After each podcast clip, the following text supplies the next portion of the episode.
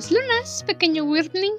Bienvenido a La Dragona de los Libros, un podcast dedicado al análisis, charla, conversación, queja, fangirleo de nuestros libros favoritos, series recomendadas, peticiones, películas o lo que sea que se nos cruce enfrente. Mi nombre es Andrew, soy su anfitriona y dragón Wyrm en este podcast de lecturas. Y yo soy Ciela, una semana más con ustedes, con el último libro de Memorias de Idun. ¿No apenas empezamos la trilogía? Es lo que estoy pensando. ¿Que no se supone que apenas habíamos comenzado la trilogía hace como dos días? Pero eso es lo que pasa cuando decides ser un adulto responsable, cuando decides ser responsable con tu podcast y dices voy a grabar en adelanto para que por si una semana no puedo grabar ya tenga un episodio que publicar esa semana. Apenas estás comenzando a publicar tu trilogía y tú, en tiempo humano real, ya estás empezando el último libro. de hecho, ahorita que estamos grabando la primera parte del tercer libro, literalmente este sábado para nosotras se estrenó la primera parte de la Resistencia. En Patreon se acaba de estrenar la segunda parte. Y aquí estamos, ya empezando Panteón. estamos entrando a la recta final. y justo como mencioné la semana pasada, ustedes ya escucharon esto. Vamos a dividir Panteón en cuatro partes. El plan original eran tres partes, pero teniendo en consideración que hicimos dos horas de la primera parte de Triada y casi tres horas de grabación de la segunda parte de Triada, creo que es lógico o la opción más benéfica para nuestras pobres almas mortales dividirlo más. Sí, la última parte de Triada estuvo... estuvo nos aventamos creo que cuatro horas grabando casi. No sé cuánto haya quedado el episodio, pero... Mire, a mí me regañó mi madre cuando acabamos de grabar y me dijo, deberían hacer sus episodios de una hora o menos y decir, nada más vamos a hablar de este, este y este tema. ¿Quién le dice? y ahí es donde sabemos que tu mamá jamás ha escuchado el podcast. Ni siquiera por apoyo moral porque si ya vienen un tiempo escuchándonos, si no, bienvenidos. Es el último libro de una trilogía, así que si quieren regresar a escuchar los demás. Pero si ya vienen tiempo escuchándonos, saben que, que lo de eso de ser claras y concisas e ir al punto, eso no es lo nuestro. Tenemos unos cuantos episodios en los que si el la duración fue de menos de una hora, no lo voy a negar, si hay unos cuantos, pero si comparas esos cuatro episodios que existen contra los ochenta que tenemos, hay un problema. Ah, sí lo hay. Y eso, los que quedan de menos de una hora, generalmente son una hora y media grabando. Y eso porque de repente nos quedamos en silencio pensando, si me está escuchando, se cortó la comunicación, estará pensando qué responder. pasa. Pero sí, para hacer esto un poco más digerible, más disfrutable, tanto para ustedes como para nosotras, y no quemarnos el cerebro y acabar agotadas como la última sesión que tuvimos de Idun, Panteón va a ir en cuatro partes. Vamos a leer siete capítulos por parte. Que es como Laura ha estado dividiendo la trilogía de Idun. Siete capítulos, bueno, catorce capítulos por parte, en realidad. Pero nosotras vamos a ir siete. siete por siete porque esta es solo la primera parte de lo que vamos a hablar de Panteón. Es solo la introducción. Y Laura Gallego, como la reina que es, llega y nos dice, ¿pensabas que las cosas iban a ser fáciles ahora? No, ya sabía yo que no. Ay, de por sí terminamos en una nota bastante diría agridulce, pero es más bien agrio con tres gotitas de dulce. Triada. Seamos honestos, fue mejor que como acabó la primera parte de Triada en los picos de fuego. Ah, bueno, sí. Si no, no estuvo tan angustioso, pero, pero, pero por muy poquito. Y si esta primera parte de Panteón te golpea, pero si los primeros capítulos literal, tres capítulos y ya mi corazoncito estaba roto, ya quería yo llorar. Laura Gallego, me vas a deber la terapia a estas alturas. Tengo suficientes heridas emocionales por tu culpa y sé que vienen más. Sabes que vienen más, pero soy un disco rayado con esto. Creo que lo vengo repitiendo desde la resistencia. Si este es tu primer acercamiento a Laura Gallego y si esta es tu primera vez leyendo Memorias de Idun, es en serio. Panteón no es para que lo leas sin un animal de confort, sin una bebida de confort o sin tu cojín para llorar. Panteón es ese libro que necesitas que alguien esté a tu lado para agarrarte la mano. Aunque sea tu osito de peluche. Lo que sea que te dé tranquilidad. Tu dragoncito de peluche quedaría muy bien. Lo que sea que te dé paz interior, lo, lo necesitas. Aun si solo nos estás escuchando, lo necesitas. Esta primera parte. Empezando. Y eso que solo estamos empezando.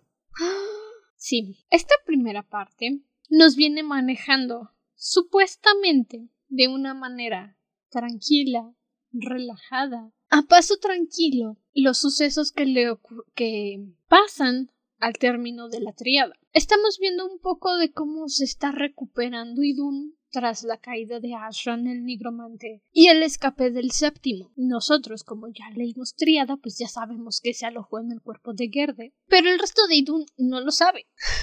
y aunque Jack ya les dijo los dioses van a venir, van a pelearse aquí en Idun, pues la gente está como de ¿cómo, se te, ¿cómo te ocurres hablar mal de mis dioses ahí haciendo sus santificaciones idunitas? Y le dicen a Jack, cállate el hocico. Ay, los, los líderes de Idun, esta parte estaba yo que quería golpearlos. Sobre todo, tenemos tres líderes principales. Tenemos a los nuevos, bueno, tres secciones principales. Tenemos la Orden Mágica, tenemos a Gaidalu, la sacerdotisa, y tenemos a los nuevos dragones. Es la Madre Superiora. La Madre Superiora, ella. Pero todo mundo todos estos líderes se están enfocando más en su odio y en sus deseos de venganza en contra de los Sheks en querer preguntar, es que ¿por qué no estás buscando Sheks? ¿Por qué no estás matando Sheks a izquierda y derecha? Mientras, mientras Jack está por acá diciéndole, tenemos cosas más importantes, pero ya entendí que no me van a escuchar. En este punto Jack ya está conforme, rendido ante la evidencia de que para los idunitas no les interesa que los dioses vayan a llegar a Idun. No creen, literalmente, alaban a los dioses, pero no creen que los dioses sean reales. I just... I cannot fathom. No. The audacity of these people.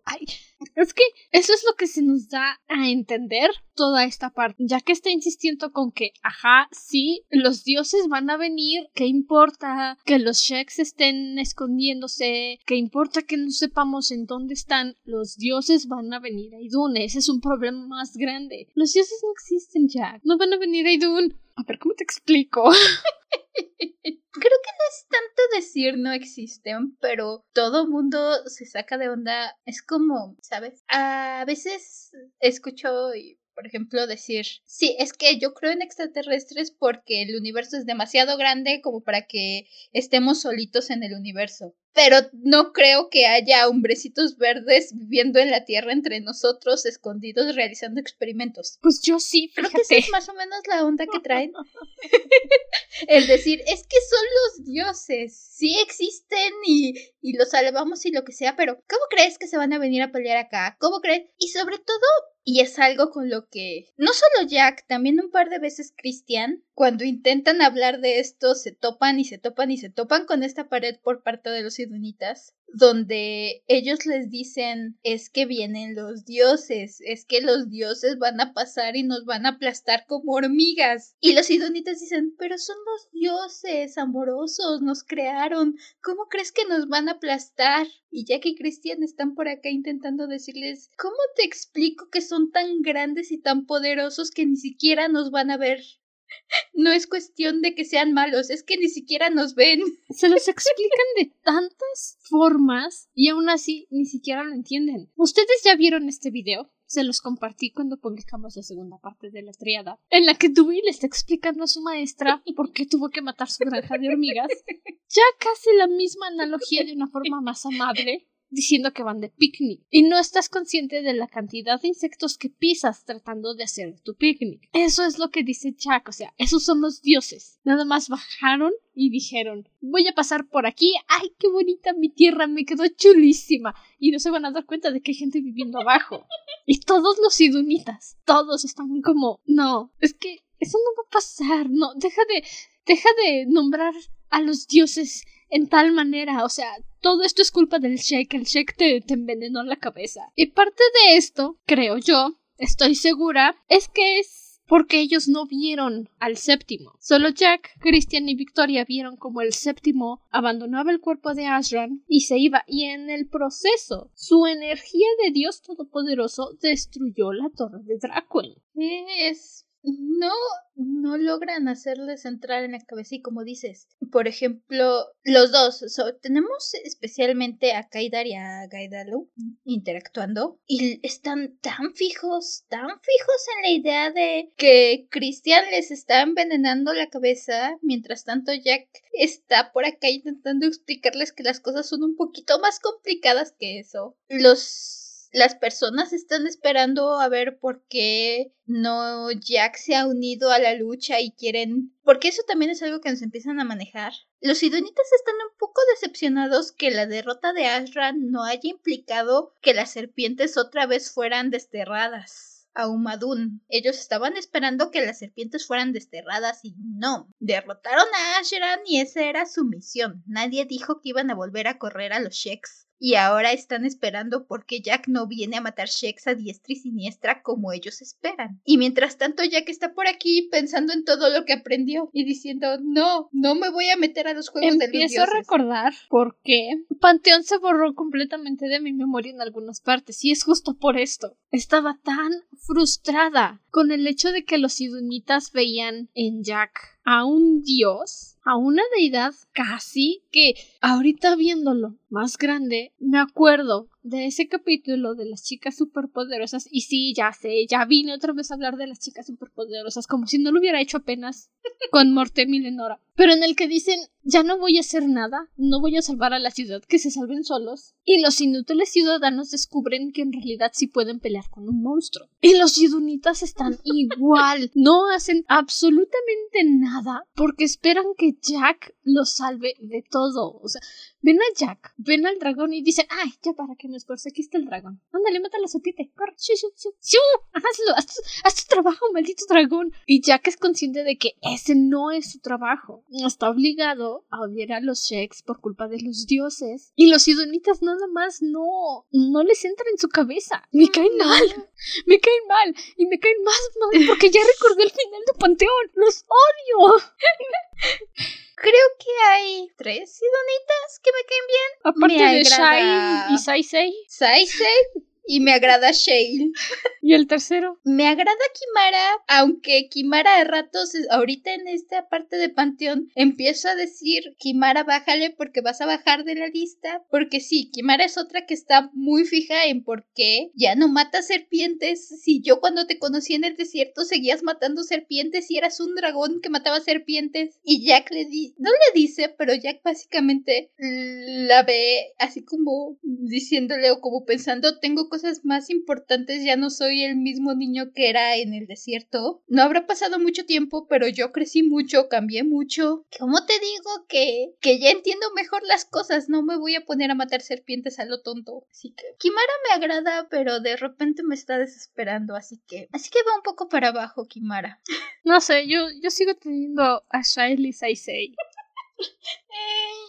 Leí estos libros hace cinco años y como mencioné, todos mis recuerdos de Triada, según yo, sucedían en Panteón y ahorita que estoy volviendo a leer Panteón digo, ah, ya sé por qué hiciste lo que hiciste, cerebro, gracias.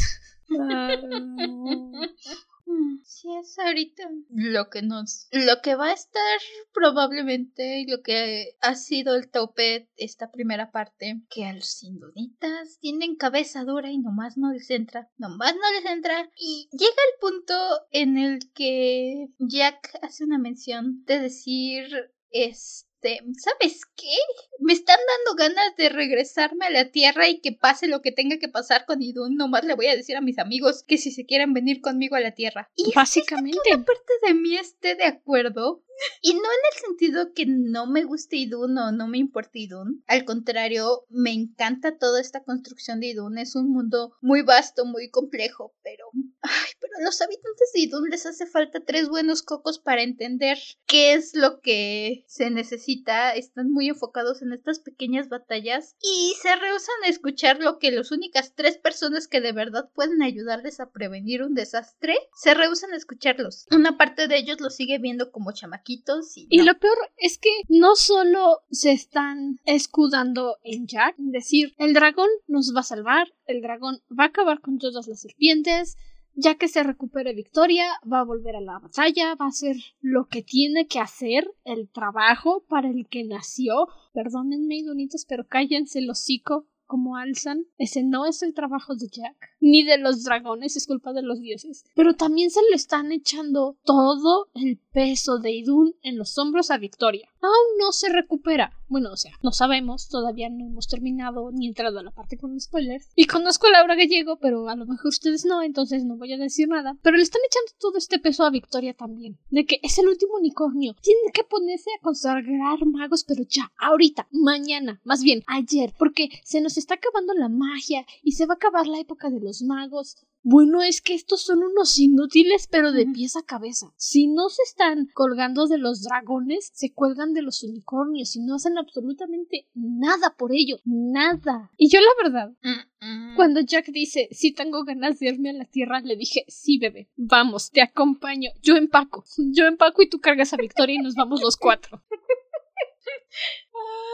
Sí, llega el punto en el que estás de acuerdo porque Jack ya vio qué es lo que le depara a Idun si llegan los dioses a pelear aquí. Ya que estuvo en Umadun y tuvo todo este aprendizaje, ya es ya vio qué puede pasar y fue lo primero que hizo, que de hecho es algo que me encantó de Triada, que no se anduvo con rodeos, no anduvo como Shale y Alzan en su momento que se tardaron como cinco meses en decirle que estaban buscando un unicornio y un dragón. No, Jack llegó directamente y les dijo, esto es lo que va a pasar, tenemos problemas por esto, por esto y por esto, y necesitamos hacer algo o prevenirse o investigar algo. Yo ya cumplí, ya les dije, y resulta que nadie escuchó nada. Resulta que hasta que las cosas están empezando a literalmente golpearlos en la cara y destruir sus ciudades, es donde empiezan a decir, este, ay, ¿qué creo que a lo mejor deberíamos escuchar lo que nos dice.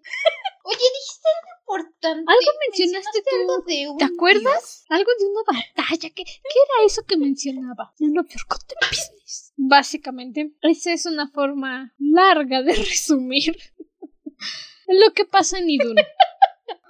¿Y por qué hubiera sido mejor que nada de esto hubiera? Pero en fin, pasemos a la parte con spoilers, que seguramente va a ser larga. No tan larga como Triada, espero, pero larga.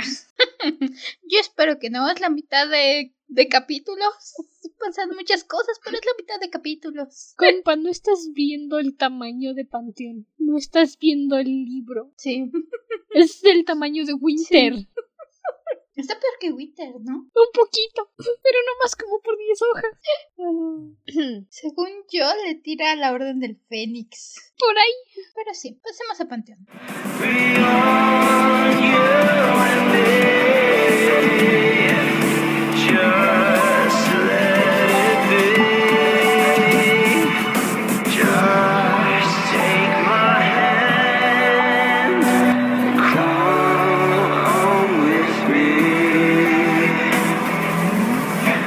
Abrimos Panteón con una persona intentando atravesar el anillo de hielo en Nanhai, las tierras del norte. No sabemos quién es hasta que cierta personita llega y lo salva de morir atacado por un bicho raro que habita en Nanhai. Y lo primero que nos dicen es que era una persona con unos ojos azules como el hielo. Ah, sí. Se me olvidó que Christian se fue a Nanhai para revivir su espíritu Shek porque mucha gente se estaba entibiando y necesitaba el frío del norte, por supuesto. Y nuestro misterioso caminante es Shail, que escuchó chismes de que había una criatura, una bestia, que estaba matando ahí por las montañas de Nanhai y pensó que podría ser Alsan y dijo, bueno, voy a ir a investigar. Y en eso escucha todo lo que Christian estaba comentando acerca del séptimo. Y claro, ¿por qué no vamos a hacer conversación con el novio de Victoria? ¿Qué se siente haber sido criado por el dios séptimo, Cristian? Así no se hacen amiguitos, Shai.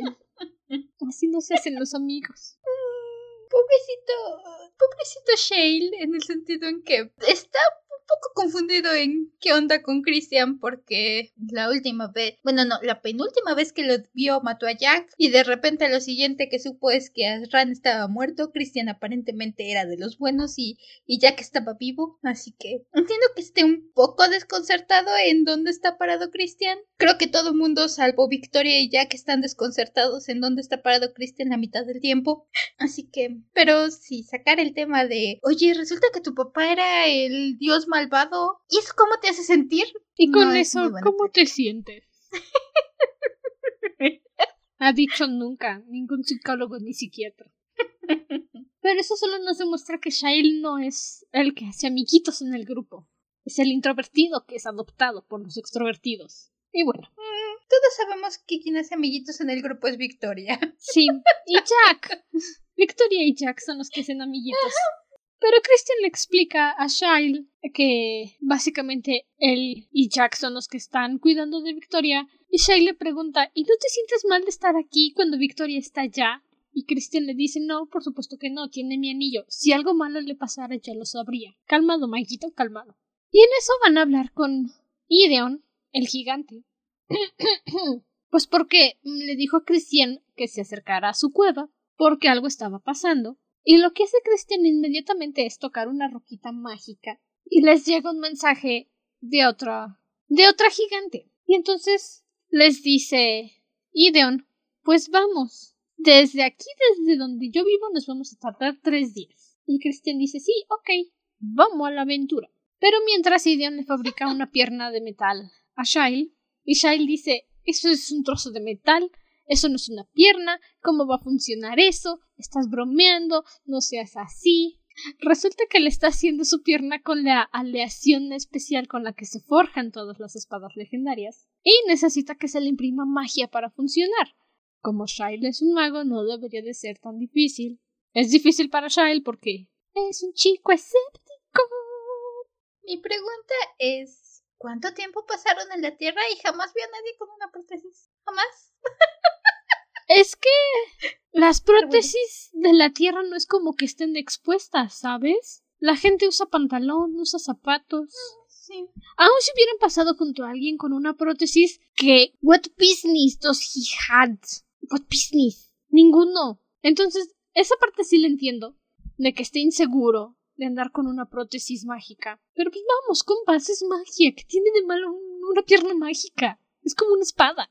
Pero llegan al hogar de esta gigante que los mandó a llamar.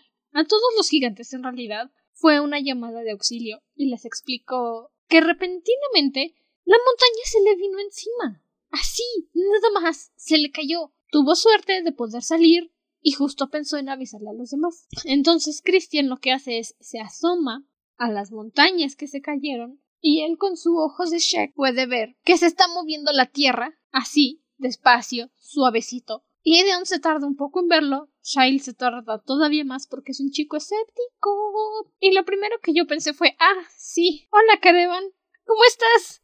¿Qué tal la vida en las montañas? ¿Está bien? ok, chido. Cuidado con los gigantes, porfi, me los matas.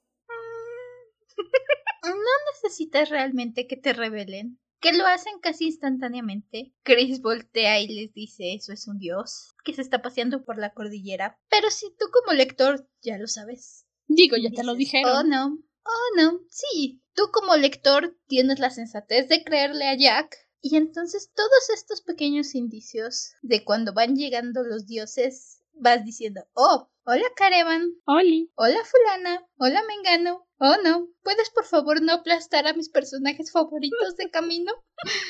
Si te encargo que te fijes por dónde pisas, gracias. Y se van al templo del gran oráculo que están reconstruyendo ahora que ya no hay Shakes. Y el sacerdote de los gigantes, Christian le dice, eso que se ve allá es el dios Karevan. Y el sacerdote dice, ah, sí, cierto, ya lo vi cómo se mueven las montañas. Ah, caray. No, no, eh, hay que avisarle al padre de los soles, hay que, hay que, hay que llamarle, hay que decirle. Y saca sus artefactos mágicos para hablarle a Hadin. Y oye, qué gran compa, gracias, qué amable.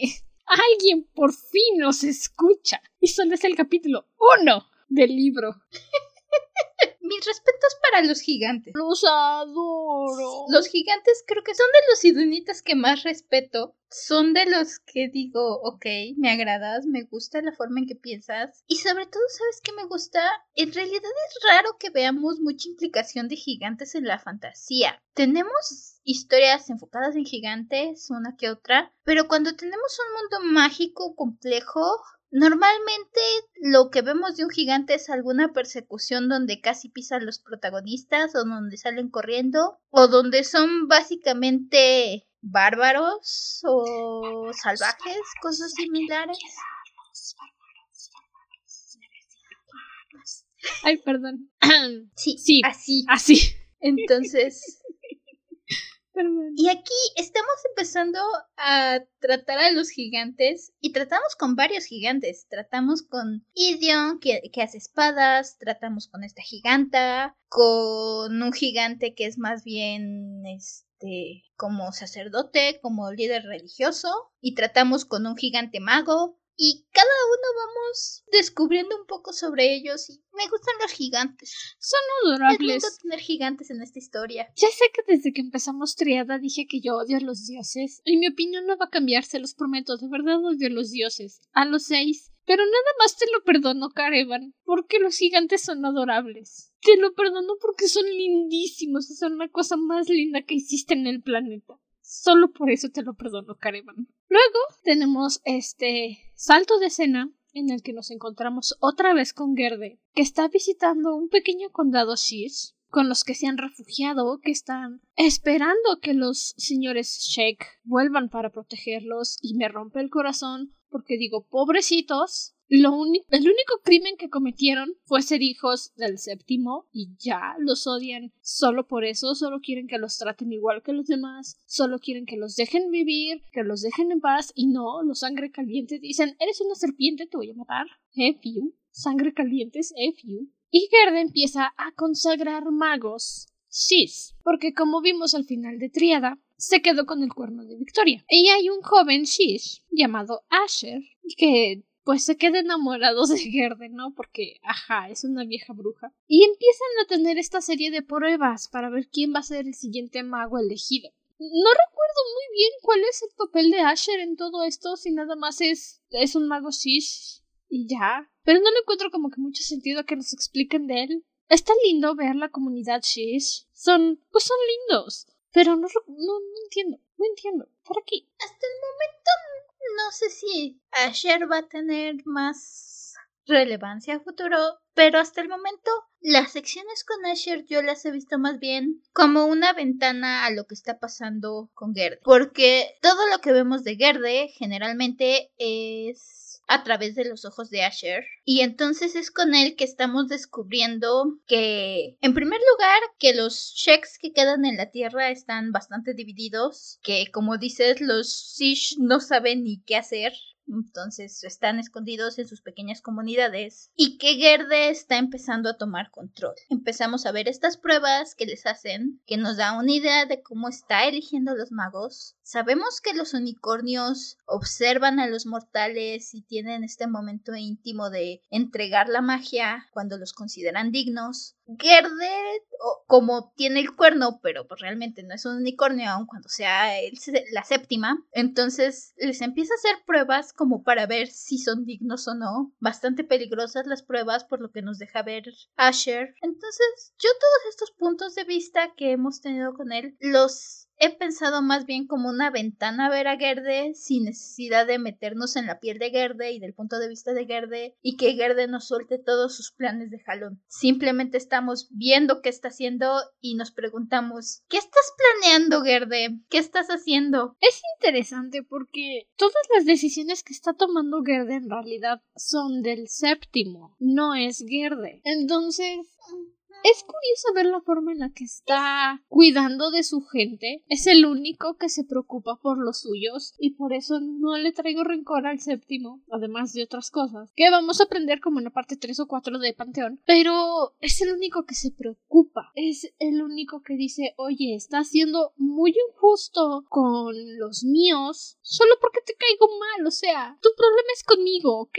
No te metas con mis niños. Y los seis bravucones dicen, nah, otros coludos todos rabones. Pero, digo, en cierta forma está interesante la forma en la que Gerd está acercándose a los Sis, en la que les está otorgando la magia y está intentando que ellos puedan aprender magia con el Idunaico arcano. ¿Sí es arcano? Arcaico, con el Idunaico arcaico. Sí, arcano, ¿no? Eh, que es lo mismo, creo. No sé.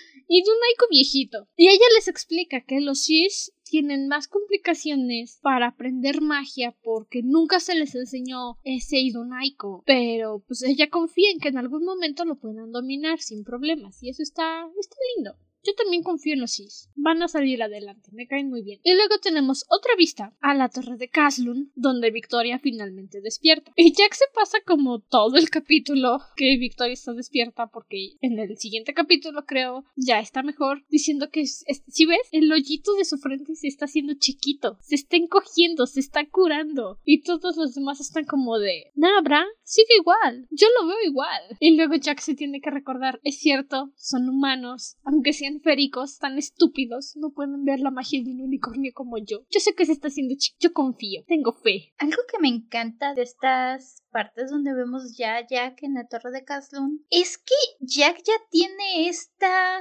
aura este poder. Ya no es el chamaquito que andaba por ahí perdido en Iduni por la vida, que en medio sabía cuál era su papel, pero no tenía ni idea de qué ser. No, Jack ya es un dragón, ya le basta mandarles una mirada para que todo mundo diga, es cierto, este es un dragón, mejor le bajamos tantito. Para que digan, y lo hace varias veces. Ya me callo. Ya cierro el hocico, Alzan. Y justamente estaba yo haciendo la edición de la serie de Netflix mientras estaba, bueno, no exactamente al mismo tiempo, pero cuando estaba yo leyendo estos capítulos, y es tan bonito ver este contraste. Al principio teníamos a Kirtash como el intocable, como que tenía esta aura misteriosa, como que nadie estaba a su nivel y no sabíamos por qué. Y ahora esa aura también la tiene Jack. También la tiene Jack y en cierta forma, bueno, ahorita vi que está mal, está convaleciente, pero Vic también desarrolló esa aura y es tan bonito ver cómo crecieron, es tan bonito ver cómo han cambiado y que ya, ya son hechos y derechos, ya no, no importa que Kaidar, el archimago, cada rato le esté diciendo es que eres un niño, porque ya le basta voltear a verlo para que diga, ok, ya me calmo. Sí. Y algo también muy bonito que se demuestra en este crecimiento, en esta madurez de los personajes, es que cuando Victoria despierta ya no se siente completamente unicornio, no la culpo, le falta el cuerno. E incluso Jack y Christian, cuando regresa a visitar a Victoria, se dan cuenta de que no tiene la misma esencia, no tiene la misma aura. Porque Christian, cuando llega a ver a Victoria, Jack lo saluda, lo recibe como compis. que de hecho es bastante gracioso. Porque Jack está volando con Ayaquestra, la nueva dragona de madera de Kimara. Y Yandra, que está pero sí bien norteado, le cruzaron los cables a mi pobrecito dragón y piensa que es una dragona de verdad y empieza a hacer un vuelo de cortejo. Y Jack tiene que decirle al dragón, Él sabe que no es de verdad, pero su cuerpo no. Por eso, Jack tiene que decirle al dragón, compa, no es de verdad. Y Chandra que está como de. ¡Ah, sí es cierto, Simón! ¡Que es de mentiritas! Y mientras están volando, llega Christian, reconoce a Chandrak y dice: Ese no, ese no se toca. Y ve a la dragona de Kimara y dice: Ese sí se toca. y la quiere atacar y Jack se interpone y entonces Christian dice Jack y Jack Christian ¿qué estás haciendo aquí? Vine a visitar a Victoria ¿y tú volando con tu nueva novia? No, ella no es mi novia a ver espera vamos a tierra firme y hablemos ¿ok? es cansado estar aquí volando anda vamos y van al techo de la torre de Caslun, se aterrizan, se convierten en humanos otra vez y empiezan a platicar. Y le dice Christian, vaya, había escuchado de estos nuevos dragones, pero no pensé que fueran tan convincentes. De verdad pensé que te habías conseguido una nueva novia. Y, Jack, no, mi única novia es Victoria, por si se te había olvidado. No, no se me olvida, simplemente pensé que como Victoria tiene dos novios, tú ibas a tener dos novias. Ay, adoro, Son tan buenos compis. Son tan buenos compis. Y igual, me encanta. Está justamente volando con ella Crestra. Y entonces Kimara ve al Shek y entonces lo quiere atacar. Y Jack se mete en medio. Y porque de principio hasta Kimara tiene este pensamiento de decir, sí, seguro que Jack me va a dejar. No, seguro no toca al Shek por victoria, pero no va a impedir que haga nada. Y no, Jack se mete en medio y se le queda viendo y le dice, bájale. Es Christian, Y Kimara dice, Lo más lindo es que Jack todavía le dice, es Christian. Vamos, es, es Christian. ¿Cómo no lo vas a reconocer? Es Christian. y Kimara le dice, sí, ya sé, pero de todos modos lo quiero atacar. Y Jack le dice, no, no se toca. Me peleo con él por instinto, pero es mi compi. Los Sheks son amigos, no comida. y ya que bajan de la torre, Jack le está explicando a Christian lo que pasó con Victoria cuando despertó la situación. Y lo primero que le dice es, por favor, no te sorprendas. Dale la seguridad de que aún la quieres. Y Christian dice, por favor, dragón, Victoria no necesita dudar de mis sentimientos. Solo dime dónde está. Y Jack le dice, está detrás de ti y se voltea y se sorprende porque no había sentido la presencia de Victoria. Y eso es algo que están remarcando mucho en este primer capítulo donde Victoria despierta. Sí, despertó, está empezando a curarse, pero Lunaris no tiene la misma presencia que antes y se empieza a sentir humana, lo cual la asusta porque sigue queriendo a Christian, sigue queriendo a Jack, pero ahora les tiene miedo la intimidan. Y los dos bravucones, porque si son un poco bravucones, están como de no pasa nada, yo te espero. Y mientras tanto están con toda su aura de dragón, de Shek, diciendo yo te espero. Y Victoria. estoy chiquita, me van a aplastar. Es difícil que encuentren cómo bajarle, es como decir, deja de tener los ojos verdes, Jack. No, pues no. Pero Sí, pobrecita Vic se siente chiquita, se siente muy humana con ellos. Tiene un par de momentos donde Jack la está abrazando y lo único que Vic puede pensar es me va a quemar, es demasiado calor. Y luego lo contrario con Christian. Está con Christian y dices que es demasiado frío, ya no puedo, me estoy congelando. Todo es doloroso, es mucha angustia todo este despertar de Victoria, todos estos momentos donde nos dicen que ya no se ve la luz del unicornio en sus ojos. Cuando se encuentra con Christian, Victoria tiene este miedo. Es doble. Por un lado, tiene este miedo al rechazo a que Chris le diga ya no te quiero, ya no tienes al unicornio, que se muestre tan frío y, e indiferente con ella como lo es con todos los demás. Y por otro lado, Victoria tiene miedo de Christian. Tiene miedo como no había tenido, creo que desde la resistencia. Desde que se la llevó a la torre de Dracuen. Y aquí es donde viene lo bonito. Christian y Jack, a su modo, le dicen a Victoria que no pasa nada.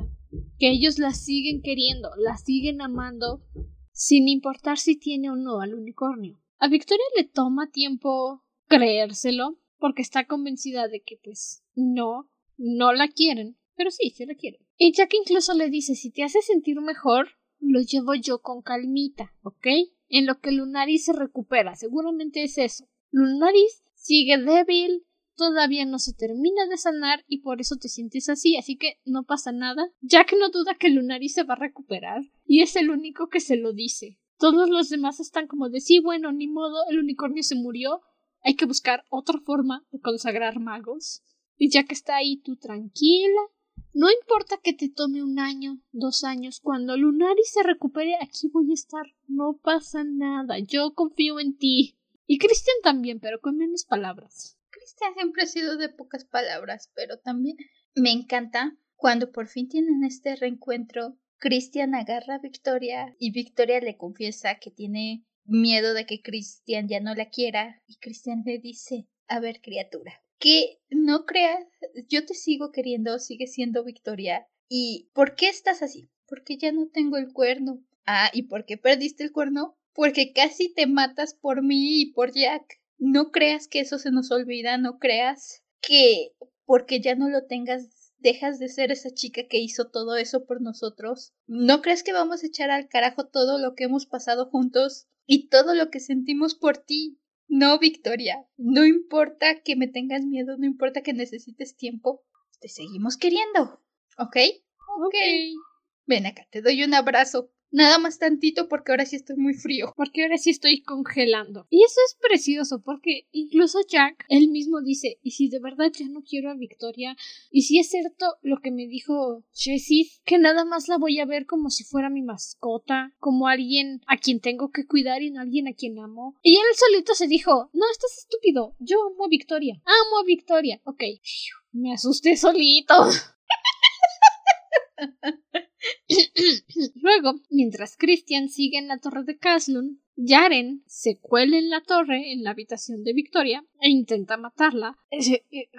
Todavía no entiendo a este tipo, niño estúpido. Le echa en cara a Victoria que le dio magia corrupta porque pues nada más no cabe en su cabecita de sus dos neuronas no funcionan para entender que Victoria lo único que podía dar en el momento que lo consagró era magia corrupta porque tenía el corazón literalmente roto te en el ¿no? Y luego llega Christian para detener a Yaren. Se mete en su cabeza, se da cuenta de que Girde está viva por ahí. Y luego llega Christian y lo regaña y le dice no puede ser, eres un inútil, ¿cómo dejas que alguien se mete en la habitación de Victoria? Estás viendo que está frágil, que está delicada y tú no sirves para nada. Y Christian le dice, pues tampoco te vi te dejo solo con ella, haciendo nada. Ajá, le dice Christian, pues yo tampoco te vi haciendo nada por proteger a Victoria. Y Jack le dice, estabas tú con ella. Estamos de acuerdo que si estás tú, no estoy yo. Y tú no la estabas cuidando. ¿Qué te pasa? Tenías una tarea, Christian. One job, Christian. No sé, es divertido cómo se gritan.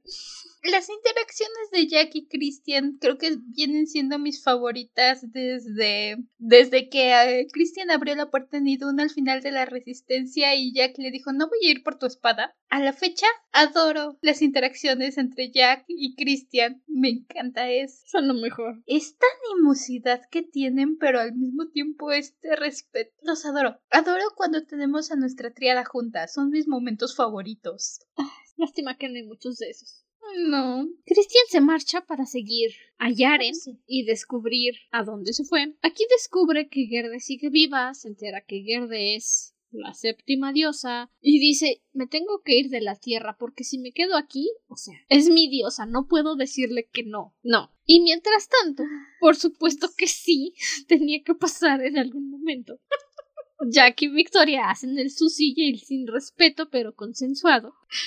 Y aquí viene una teoría conspiracional del dragón Wyrm Andrew. Lo único que Lunaris necesitaba era fuego de dragón para curarse, porque a la mañana siguiente se le cierra el hoyo de la frente. Juegas sucio, Lunaris. Juegas muy sucio y me agrada. Mm. I would like to be banged by, a dragon, you know. Concuerdo con eso. Acepto la teoría.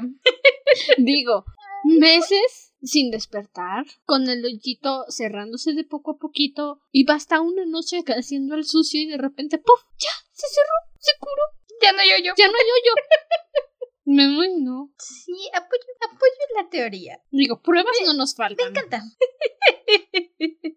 ¿Sabes qué me gusta mucho de, de estos momentos entre Jack y Victoria? Es que a la mañana siguiente tenemos este momento donde nos dice Jack que los nervios, la timidez, la inexperiencia hicieron que todo fuera un poco incómodo, un poco torpe. Pues sí. pero el amor, la ternura, la confianza es lo que hizo que la noche fuera increíble y especial y que no fuera un desastre. Y me encanta porque generalmente siempre describen estas primeras veces como muy sexys, muy apasionantes, súper increíbles. Ya sabes, el cliché en el que la protagonista es virgen y en el capítulo 4 ella es una diosa del sexo. Y no, aquí, aquí ninguno de los dos tenía mucha idea de qué hacer, fueron descubriendo, es, es algo realista pero muy lindo porque es ese cariño, esa confianza que es lo que rescata la intimidad, que es lo que ayuda en estos primeros momentos y tal vez no es algo como que estarías viendo o leyendo para decir, uy, qué sexy. Mm, Pero es muy tierno y es, es toda esta química. Y sobre todo considerando el rango de edad principal de las personas para Memorias de Idun, creo que es muy importante tener esta descripción y este momento de la mañana siguiente de Jack y Victoria de despertar y decir, ok, eh, no fue perfecto, pero me gustó. ¿Tú cómo te sentiste? De despertar, todo ser Jack de la mañana. y decir fue raro, pero con un poco más de práctica nos va a salir bien. Exacto. Así es como se conquista la gente. Tienes que ser un dragón de una leyenda y decirle a tu novia, con un poco más de práctica mejoramos. Y algo también muy lindo de esta parte es que pues obviamente Christian sintió que el momento iba a pasar con Victoria y dijo, ups, Disculpen mi intromisión, qué grosero de mi parte. Y desconectó su conexión mental con Victoria. Tuvo esta horrible conversación con Gerde. Gerde usó su magia de hada furcia para seducir a Christian y Christian luchó. Y se le olvidó volver a conectar la conexión, valga la redundancia. Y en la mañana, cuando Jack le dice la práctica hacia el maestro, Victoria ve su anillo y se pregunta, hmm, Cristian no ha regresado. Y Jack dice, espera, traías ese supuesto anoche. Y Victoria, sí, nunca me lo quito. O sea que, o sea que esa serpiente supo. Y Victoria, pues, se enteró, pero cortó la conexión mental para darnos privacidad. Pero es curioso que todavía no la ponga de nuevo. Y Jack, ay, Ay, Victoria, me des esos sustos, ¿eh? No compartimos tanto. Está bien que estemos ah. conectados y los lazos que unen a la triada y, ya sabemos que si cae uno de nosotros caemos los tres, pero, pero no quiero estar tan conectado. pero hay límites. Estar conectados la verdad es que está la idea bien. del rival amoroso viendo tu primera vez es material de pesadilla. Estar conectados está bien. Que estemos los tres haciendo el sushi ya es avaricia. y bueno. Sí, ya, ya es demasiado para Jack.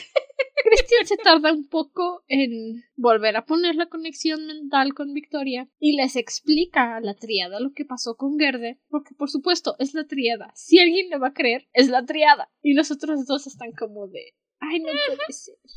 Victoria, nos vamos a la Tierra. ¿Qué me importa lo que le pase a Idun? Nos vamos. Tú no puedes estar aquí.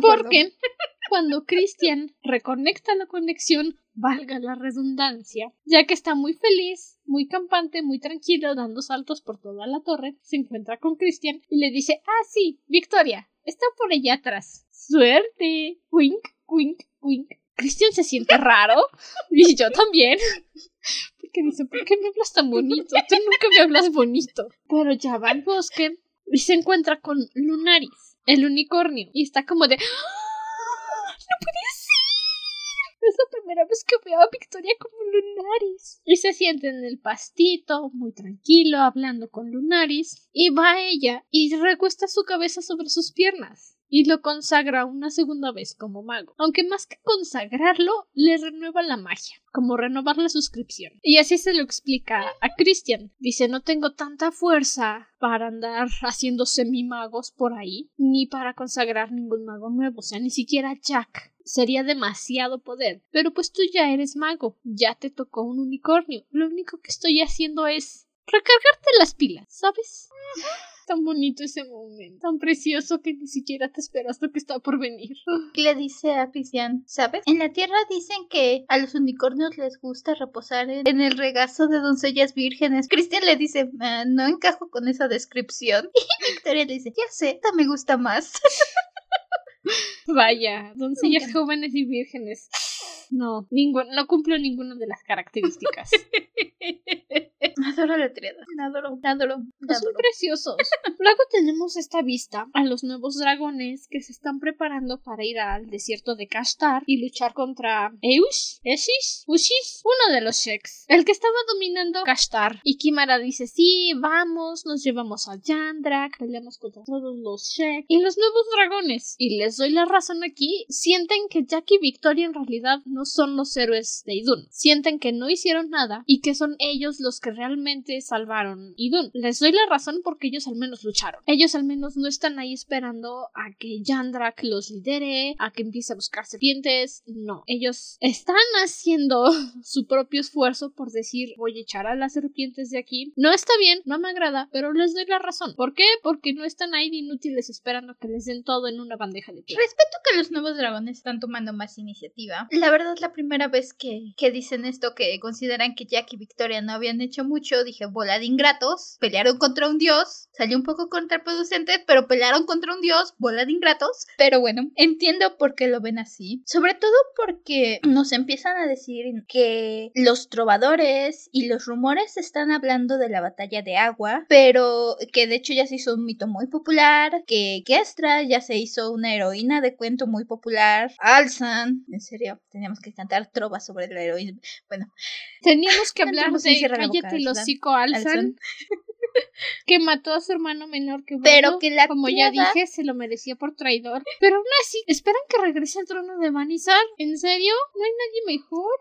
veintiúnica vez que le doy la razón cuando nos encontramos con Alzan más adelante le dice a Shale literalmente no puedo controlarme a mí mismo ¿cómo puedo soñar con gobernar un reino? primera vez que escucho palabras sensatas de tu boca Alzan primera vez que dices algo primera vez que estoy completamente de acuerdo contigo Pero sí, la gente está hablando mucho de todo lo que pasó en Agua y casi no están hablando de la triada porque, por supuesto, la gente se está aferrando a aquellos que quieren saber, aquello que quieren oír. Y como Jack y Victoria no se ajustan a sus expectativas, como no solo son ellos dos, sino que también incluye a Christian, que es parte Sheck, y eso no le gusta a la gente, entiendo que la gente tenga este problema y este conflicto de decir, mmm, entonces, ¿qué onda con estos? Si son los épicos, no son los épicos. Yo a los que vi peleando son a los nuevos dragones. Y sí, lo respeto hasta eso, esa parte, aunque bola de ingratos.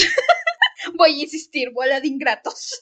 Lo comprendo porque ni siquiera Jack y Victoria han compartido lo que pasó realmente en la torre de Drácula. Nadie ha dicho exactamente qué pasó durante la caída de Azra. Entonces, sí, comprendo que no quieran creerse que realmente son los héroes de la profecía, además de que está incluido Christian. Y les voy a seguir diciendo, cierren el hocico. Déjennos en paz. No, no son salvadores supremos para todos sus problemas. O sea, dejen de pedirles que hagan todo por ustedes. Pero insisto, se los concedo porque al menos están haciendo un esfuerzo por ellos mismos. Luego, cuando Kaidar se entera de que Victoria ya se puede transformar en Lunaris, empieza a decir, ay sí, sí, tienes que empezar a consagrar magos, yo te digo a quiénes, te diré por dónde empezar, y llega ya y le dice, Victoria no va a consagrar magos, ni hoy ni nunca. Uno, porque no está totalmente curada. Dos, porque Lunaris puede morir en el intento si lo hace. Tres, porque tú no le mandas. Y cuatro, porque soy el dragón y digo que no. Ay, no sé, me encanta Chuck defendiendo a Victoria y dejando a todos los demás como idiotas. Lo adoro, lo amo. Empiezo a darme cuenta que Andrew hace cinco años se enamoró de Christian y Andrew cinco años después dice Simón Dragones, les voy a dar sí. ah que Kaider nada más no, nomás no le entra en la cabeza. Lo último que Alegra le pidió, lo último que le dijo, cuida de mi niña, no la pongas a consagrar a lo baboso, respétala, es el unicornio, no la puedes obligar a que haga lo que tú quieres, ¿ok? ¿Me lo prometes? Sí, te lo prometo. Lo primero, que, hace que hace la primera señal de que Victoria se recupera. Es que, es que ¿por qué estás consagrando a lo baboso? Es que los magos, es que intereses... Me encanta el rey cómo él se le regresa, porque Christian está en la torre, está esperando para irse. Para que se bañen todos juntos en la tierra. Ajá. Y Kaidar les empieza a decir, no me voy a ser responsable. Si esa serpiente no se va para la mañana, van a ver qué le va a pasar. Y Jack y Victoria le dicen, párale a tu tren, nadie toca a Christian. Si te metes con Christian, te metes conmigo. Y Kaidar empieza a decir que no, que eran sus propios intereses y que iba a hacer lo que quería y que no era conveniente, lo que sea. Y Victoria le dice literalmente, ¿sabes qué? Christian me respeta, no me va a obligar a hacer algo que yo no quiera. Y honestamente es más de lo que puedo decir de algunos miembros de la orden. Te amo, Victoria. Snap, snap, snap. Y entonces Kaidar se tiene que callar y decir, ok, ya acepté el cebollazo, entendí. Vamos a empezar a añadir, a alargar la sesión la sección Cierra el hocico alzan para absolutamente todos los que necesiten un cierre el hocico. Como Kaidar, cierra el hocico Kaidar. Y luego, ya que se están preparando para marcharse a la Tierra para que Christian abra la puerta interdimensional, empieza a haber mucho viento, la marea sube y está casi metiéndose a las habitaciones altas de la torre de Caslun. Y mi reacción fue, ah, yo Javier, me preguntaba dónde estabas. Bienvenido de regreso a Idun. ¿Quieres un chocolate? ¿Quieres un poco de pie? Jack decide que solo Christian y Victoria se van a ir a la Tierra porque los dioses son energía pura, son magia cruda y nada más con tener a uno tantito cerca hace que Victoria se llene de energía y lo dice Christian. Si no te detenemos, si no te alejamos en este momento, va a ser más peligroso después y no sabemos qué es lo que va a pasar. Lo más probable es que tenga una explosión mágica y hasta ahí llegó el unicornio. Y Jack dice, no voy a dejar que eso pase. Christian dice, yo tampoco. ¿Estamos de acuerdo? Ok, perfecto. Y Christian y Victoria se van a la Tierra. Jack se queda detrás y dice, ok, es un dios, no sabe que estamos aquí. Si yo fuera un dios, ¿qué haría? Llegando al planeta que yo mismo creé, no, pues iría a ver cómo está mi gente, ¿no? A ver cómo lo, cómo, cómo están, a ver si les gusta dónde viven, pero pues no sabe que hay gente abajo de sus patas. Entonces Jack se transforma en dragón y empieza a escupir fuego enfrente de Yohavir para que lo vea. Estamos aquí, estamos aquí, estamos, aquí, estamos aquí, estamos aquí, estamos aquí, estamos aquí, estamos aquí. Sí, y yo digo, Jack, ten cuidado, mi amor. Es un dios, ese viento te puede arrancar las alas. Por favor. Jack se cansa y se queda como que suspendido en el aire. Y yo pienso, ok, yo Javier vio el dragón, lo agarró con su mano de dios y dijo, ¡Ah! hay un dragón. Ah, creo que hay gente aquí abajo. Ok, me voy. Bye. No sé. Si te los imaginas así, a los dioses nada más asomándose y diciendo a ver qué pasa, no, nada, ok, bye. Y siguen caminando, los odias menos. es un momento tenso, pero al mismo tiempo me muero de risa porque el dios agarra a Jack y Jack sabe que algo lo está sosteniendo y está un poco aterrado porque sí, lo atiende en la mano un dios y se siente como un bichito al que pueden aplastar en cinco segundos. Se empieza a retorcer y de repente está cayendo y yo nada más me imagino a yo Javier. ¡Ay! ¡Se cae! ¡Atrápalo! ¡Atrápalo! ¡Atrápalo! ¡Ay! ya Ay, sí, me cayó. Ah, ¿Cómo le explico a los otros que maté al dragón? es que si te los imaginas así. No voy a caminar por allá, yo no pasé por aquí. Si te los imaginas así, es más fácil que sean agradables. Es más fácil que digas, no puede ser, yo Javi, eres, un inútil. Fíjate por dónde caminas. Y uno de los Varu, que está, que es un mago, está en la orden mágica, está en la torre de Caslun, se tira al agua para rescatar a Jack. Él esperaba encontrarse un dragón, no pensó que se fuera a transformar en humano cuando cayó al agua, pero lo saca, lo salva. Salen a la superficie y Jack le dice muchas gracias, te debo la vida. El Baru le dice no pasa nada, estamos acostumbrados a sacar gente del agua. Y fue un momento muy lindo. A los pies seca cuando se van a ahogar. Fue un momento muy lindo porque para una vez no trataron a Jack como una deidad, lo trataron como un tonto que estaba por ahogarse por decirle al dios yo Javier, compa, hay gente aquí abajo, vete. Y ya que le preguntan a Jack, ¿qué fue eso? ¿Qué pasó con el huracán? ¿Qué hacemos? no era ningún huracán, era yo Javier, lo supe, lo sentí, me cargó y tenemos que avisarle al resto de Idun. Pero avisarles de qué? No lo sé. Si tú fueras yo Javier, ¿a dónde irías? A Celestia, a ver a mi gente. Mm, Pues entonces hay que decirles. Y Kaidar, para variar, le hace caso. Y dice, sí, ok, les voy a avisar a los de Celestia. La cosa aquí es que los nuevos dragones hicieron una breve parada en Celestia antes de ir a castar. Jack le dijo a Kimara antes de que se fuera si ves algo que no puedes explicar, algo que te da mucho miedo y no sabes qué es lo que puede pasar, corre en dirección contraria. ¿Y qué hace Kimara? Cuando yo Javier llega a Celestia, tenemos que salir volando antes de que este tornado destruya a los dragones. Ya no hay nuevos dragones, quedan dos o tres seguramente. Yo Javier los destruyó a todos toditos ni siquiera se dio cuenta. Creo que quedan, dicen al final del capítulo, no apunté cuántos, pero creo que salen nueve de como veinte que eran. Y en defensa de Kimara, en cuanto Jack le dice, le llega el mensaje y Jack le dice, ¿acuerdas lo que te dije? Ahora es el momento. En ese momento junta a todo mundo y los quiere sacar en ese momento pero resulta que uno de los pilotos estaba por ahí en la cantina. No, es que esa es la cosa. Jack les dijo, corre en dirección contraria, y lo que hizo Kimara en realidad fue decir, voy a ganarle al dios Yohavir y vamos a salir antes de que llegue para llegar primero a Kastar. No, o sea, pudieron haber puesto a los magos a cuidar dónde estaban estacionados los dragones y evitar que salieran volando, a lo mejor algo iba a funcionar, en lugar de decir evacuamos a la gente de Celestia y nosotros nos vamos a castar. Ese fue el problema, que dijeron evacuamos a la gente y nos vamos. No tenían que moverse. Yo Javier ya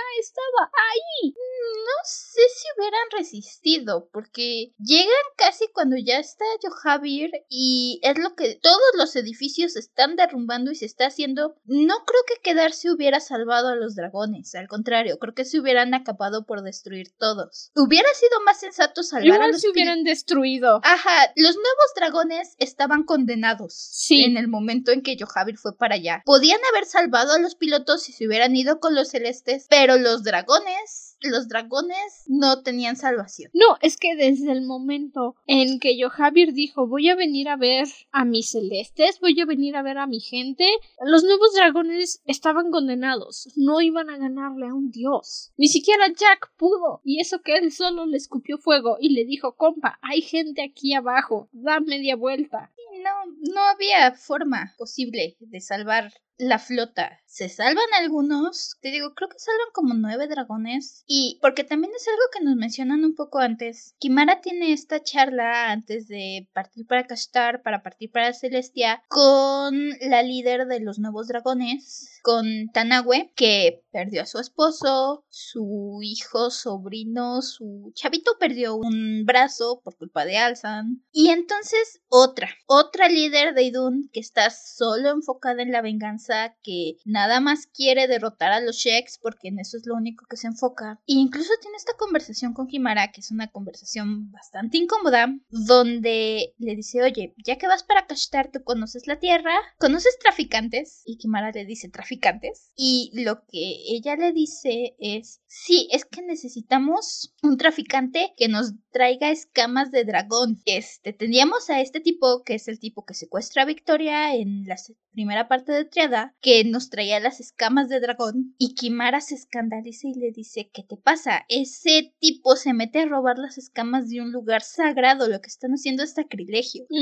Y Tanahue le dice, pues es que, ¿para qué? Los dragones están muertos. Nosotros somos los nuevos dragones. ¿De qué sirve que estén ahí sus cadáveres? No lo sé, Tanahue. ¿De qué sirve que estén tus cadáveres ahí? Sí, es un momento incómodo ese, porque Tanahue perdió mucho en la guerra de agua. Creo que perdió a su hijo y fue por eso que está tan amargada ahora. Y Daniel perdió el brazo por culpa de cierre el hocico Alzan. Pero de ahí es que pasó de ser. Yo solía admirar a los dragones cuando era niña, los veía volar en Idun antes de la conjunción a decir que importan los cadáveres de los dragones sirven para nuestro propósito. O sea, a nadie le interesa si se muere un dragón o dos. That's rough, buddy. Creo que también de ahí viene esta necesidad que tiene Kimara de intentar hacer lo posible por salvar a los dragones porque sabe que no tienen mucho material, ya sabe de dónde están sacando este ungüento que hace que, que de verdad parezcan dragones. Y lo vemos con Kimara. Kimara no estaba para nada conforme y para nada a gusto, pero como ella sigue creyendo en esta lucha en contra de los Sheks, como que se muerde la lengua un poco y dice, no me voy a meter en el pleito ahorita, voy a castar, a pelear por mi tierra y ya luego vemos. Y ya luego descubrimos que se hace. Así que entiendo por esa parte que intentara salvar a la flota, pero, pero esa flota ya estaba condenada. Seguía siendo una misión suicida. Nada más viendo cómo el viento estaba agitando los edificios, no había forma de que los dragones pudieran salir a vuelo. Entiendo a Kimara queriendo decir tengo que salvarlos, tengo que hacer lo posible, pero es que ahí también Kimara no pensó en que son dragones de madera, no iban a poder contra el viento. Y de nuevo, se lo entiendo, pues porque quería salvar a su gente, quería hacer algo. No lo hizo bien, pero se esforzó. Sobre todo porque también Kimara ya empieza a tener este peso, y dije yo, bienvenida al club Kimara, porque la gente ve a Kimara y le dicen, ah, es que eres la primera nueva maga, eres la primera maga de Lunaris, eres la primera de la nueva generación de la magia. Y Kimara dice, este, no sé si estoy lista para tanta responsabilidad, yo no pedí eso. O sea, lo agradezco, pero yo no pedí tanto poder y tanta responsabilidad. Hmm, bienvenida al club, Kimara. Tal vez ahora puedas entender un poquito a Jack y a Victoria. Tal vez ahora puedas entender por qué Jack dice, no voy a ir a andar cazando serpientes, tengo cosas más importantes que hacer, como respetar a las serpientes. Después de esto, tenemos la visita, el último capítulo, con Christian y Victoria de regreso en la Tierra. Por supuesto, pasan primero a Limbad, que es el lugar más cercano, y cuando llegan, pues Victoria le pide a Alma que le enseñe a Christian, ve que le quiso cantar un tiro a Johavir para decirle, oye, estamos aquí, no pases por aquí. ¿Qué dije? A Christian. Bueno, ustedes saben de qué hablo, ¿ok? Pero sí. Ha sido un día largo y pesado. Mi mente ya no funciona como debería es lo que te hace la vejez. Pero Victoria se tranquiliza viendo que Jack está a salvo, que no se ahogó. Y Christian le dice, bueno, estamos en Limbad, no pasa nada, aquí estás a salvo. Si nos hubiéramos quedado, hubieras explotado por toda la energía de Johavir. No había forma de que te quedaras ahí. Y Jack lo sabía. Así como tú nos aventaste Limbad, él dijo, yo me voy a sacrificar por ti, Victoria. No pasa nada. Los dos te amamos, ¿ok? Y estas interacciones entre Christian y Victoria en Limbad se sienten extrañas. Porque hay algo que Jack, que Christian, cerebro, por favor, coopera, no le ha contado a Victoria de su encuentro con Gerde. Y ella tampoco quiere preguntar, o sea, no, es Gerde, Fuchi, ¿para qué? Pero aquí tenemos algo triste. Victoria regresa a la casa de su abuela, a la mansión de Alegra Diascoli, que ahora le pertenece y no sabe qué hacer ahí, porque ya no está su abuela.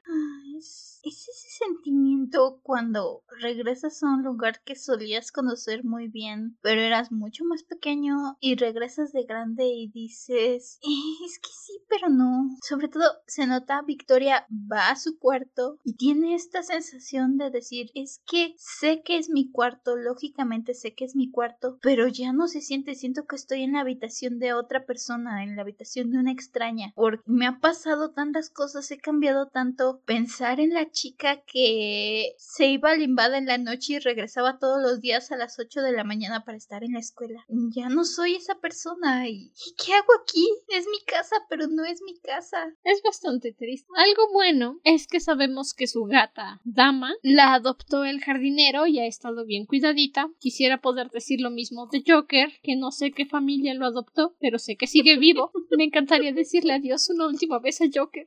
¿Te das cuenta que Joker ni siquiera aparece realmente la historia, pero de todos modos sufrimos por Joker. Joker no tiene una participación fuerte en la historia y aquí estoy llorando por el perro de Jack.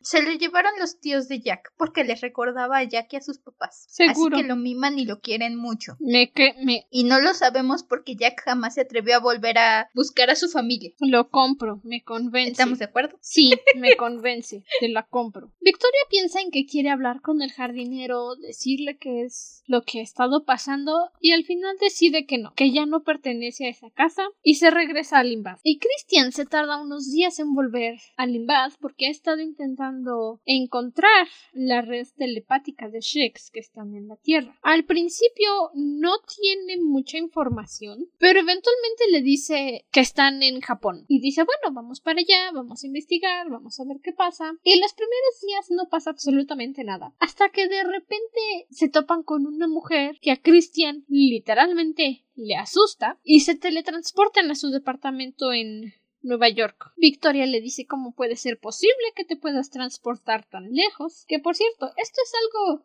Dato curioso, han pasado dos años terrestres, más o menos, desde que se fueron. Dato curioso. Y Christian le explica que su departamento en Nueva York es su Ushak, su corazón, su guarida sagrada de Shek que ningún otro Shek se atrevería a meterse por la fuerza porque eso simplemente es grosero. Y Victoria le dice, ay, perdón por meterme en la fuerza. Y Christian le dice, no seas tonta criatura, tú eres la única que tiene permitido entrar aquí. Y yo, ¡ah!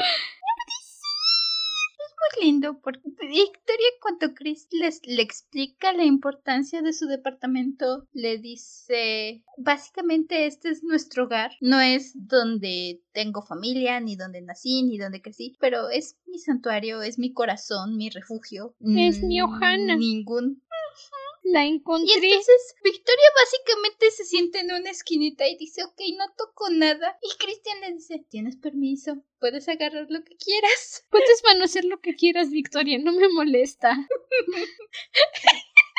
Ahí pensé otra cosa. Esa era la intención, ¿sabes?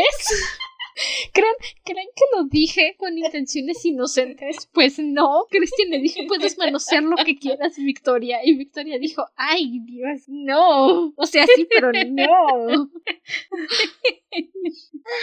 Tiene bastante ingenio elegir Japón como el escondite de los Sheks, aunque sea por el hecho de que el nombre de esta chica, que no lo tengo aquí, pero la forma en que suenan los varios nombres japoneses da muy buenos alter egos humanos para nombres Sheks. Sí, sí lo hacen realmente. Pero eso es, este, por así decirse, lo más impactante que pasa por ahora en la parte. Christian le explica a Victoria que ningún Shek se atrevería a meterse a su Ushak y es básicamente el lugar más seguro en el que ella puede estar. Es el único lugar donde él puede estar tranquilo de que nada malo le va a pasar a Victoria.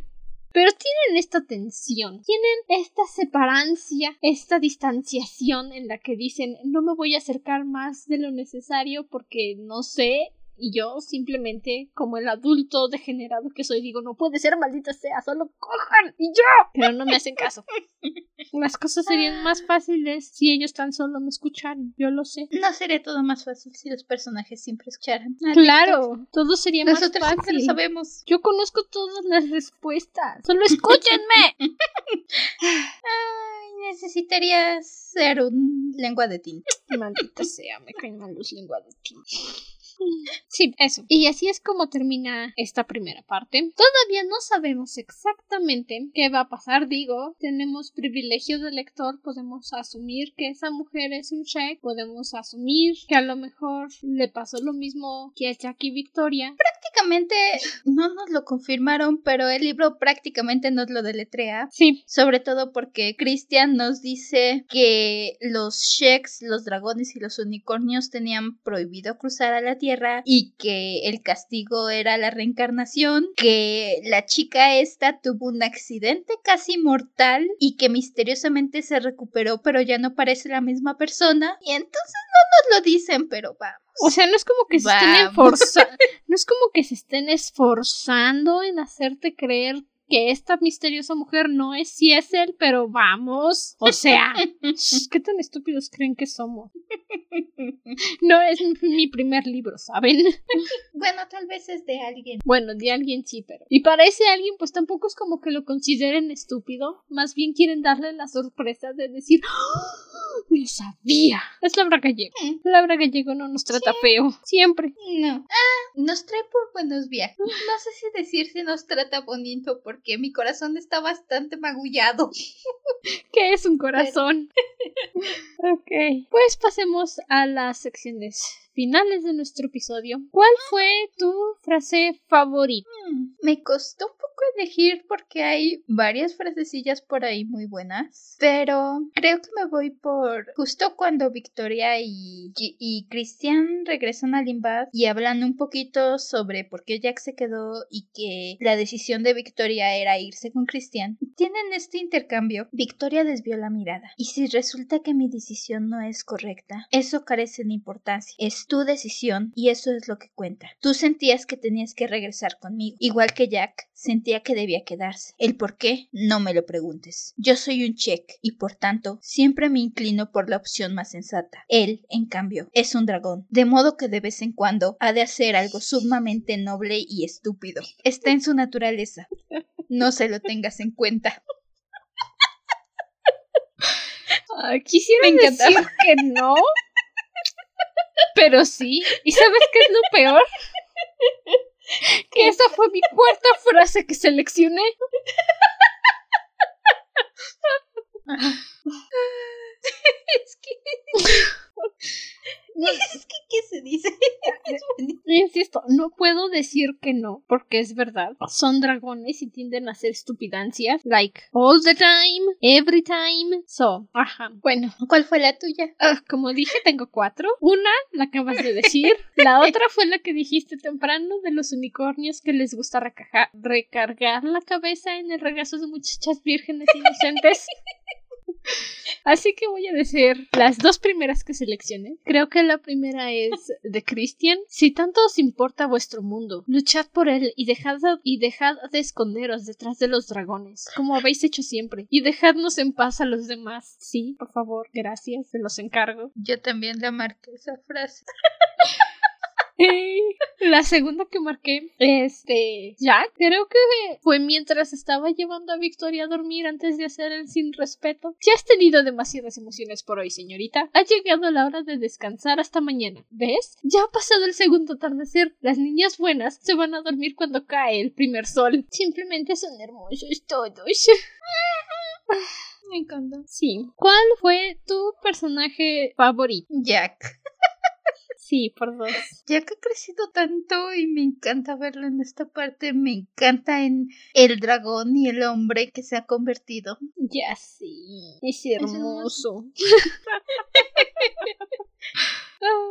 Bueno, ahora empezamos nuestra actividad especial. Retomamos todavía las clases de historia o mitología idunita que comenzamos en la triada porque es mucho como para simplemente abandonarlo ahí. Así que vamos a hacer un pequeño repaso. Te dejo dos fáciles, las acabamos de hablar el día de hoy. Los celestes, ¿cuál es su dios? ¿Y qué hace también? Hmm.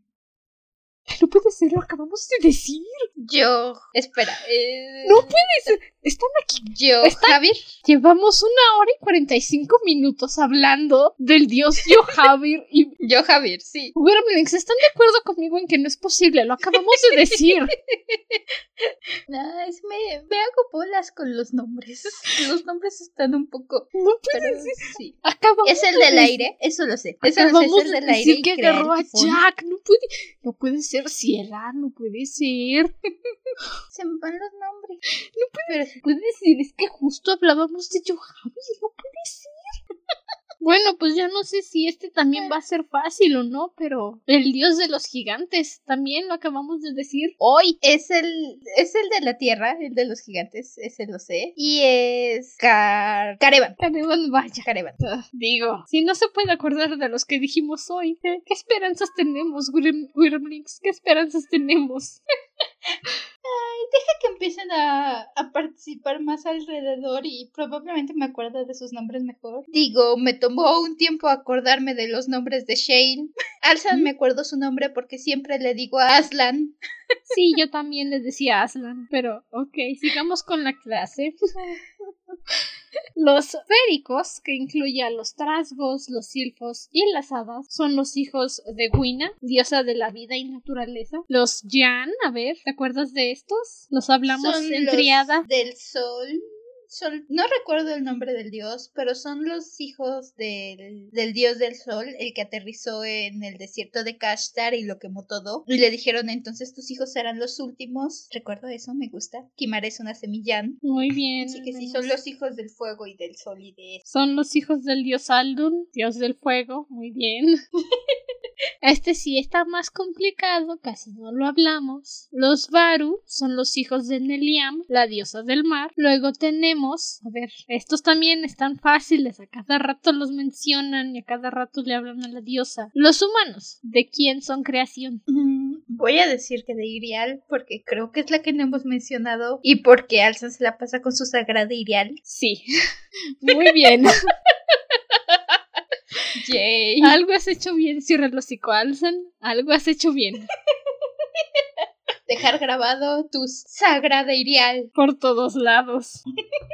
Ok. Y aquí tenemos otro facilito, re fácil. Los shis y los shek. Del séptimo. ¡Woohoo! ¡Bien! Sacaste 8 en el examen. Yay. Sí, esos son del séptimo, que de momento es Gerde. No sé si tiene un nombre de Dios fuera del séptimo, pero de momento es Gerde y antes fue Ashran. Y antes fue Ashran, en efecto. Muy bien, lo hiciste bien. Te sientes confiada de la siguiente clase, la próxima semana. Vamos a Ah, hablar de las locaciones de Idun, en dónde vive cada una de las razas. Oh, no. No puede decir. Bueno, eso concluye nuestro episodio del día de hoy. Hemos abarcado los primeros siete capítulos de Panteón. Nos quedan 21. Uf, esto va a estar complicado, créanme. Esto se va a poner intenso. Se va a poner agresivo. Recuerden que nos pueden seguir desde nuestras redes sociales en Instagram. Nos encuentran como arroba dragona-del libros pod. También nos encuentran en Facebook como la dragona de los libros. Y si quieren enviarnos algún comentario, si hay algo de lo que hemos comentado que dicen no estoy de acuerdo, con toda confianza, mándenos un mensaje y lo hablamos al respecto. No hay ningún problema. Para eso es este podcast, para ver qué opiniones tiene la gente acerca de la misma lectura. Es lo divertido. Nos encanta debatir. Exacto, es divertidísimo. Si quieren que hablemos de algún tema en específico para los episodios especiales, también nos pueden mandar un mensaje por Instagram y decir, oye Andrew, me gustaría que hablen de esta serie o de esta película o de este libro y nosotras lo vamos a organizar en el calendario sin ningún problema. Recuerden que esta temporada los especiales los eligen ustedes, así que cualquier cosa que quieran que escucharnos, obsesionarnos o darle opinión, o tal vez simplemente una reseña, o incluso si quieren algún tema, no tiene precisamente por qué ser alguna serie o algún libro, también puede ser si quieren que hablemos de fandoms o de crossovers o de lo que, o algún tema que quieran ustedes escuchar nuestra opinión y escucharnos debatir con toda confianza. Solo mándanos un mensaje y haznos saber que quieres que hablemos de ese tema. Y no olviden que pueden votar por el podcast desde su plataforma preferida. Eso nos ayuda a seguir creciendo, a que se distribuya a más personas y podemos seguir compartiendo con más personas esta obsesión que se llama leer y conversar y discutir amigablemente. Y si gustan, también nos pueden apoyar desde nuestra página de Patreon, patreon.com slash dragona de libros. Todos los enlaces están aquí en la descripción del episodio. Parece video de YouTube. y es voluntario. Ahí tienen acceso a nuestras notas de episodio, a los bloopers. Se enteran antes del calendario de publicación, de qué es lo que vamos a estar publicando en el mes, episodios especiales para Patreon. Todo ahí al alcance de un dolaruco al mes. si quieren escuchar más o ver más de contenido de, de nosotras. O Nos si no se pueden mucho. esperar a la siguiente semana, en cuanto se acabe Panteón, bueno, en cuanto acaben de escuchar ustedes este episodio de Panteón, el lunes ya está disponible la segunda parte. Así que si ya no aguantan saber qué es lo que pasó, qué, qué opinamos de lo que sigue, honestamente no tengo idea qué sigue, llegué al episodio que quedamos y no sé qué pasa después, pero si ustedes quieren saberlo, pueden saberlo desde el lunes. En Patreon se Ya va a estar de arriba. todos los chismes. Hasta entonces, permanece cómodo y seguro dentro de tu cueva. Nosotros nos volveremos a reunir en el siguiente episodio. Hasta la próxima luna. Bye. Bye. Si ven un dios, échense a correr. Si ven que están pasando problemas climáticos que no tienen explicación, probablemente sea un dios. Váyanse. Dices patitas, ¿para qué las quiero? Te echas a correr. No Mm. sean como las hormigas. No sean como Kimara, no le intenten ganar a un dios. No pueden ganarle a un dios, porque ya saben que difícil ser un dios. El problema es pensar. Bueno, ya me voy antes de que nos castiguen por robar música. Ok, bye. Bye.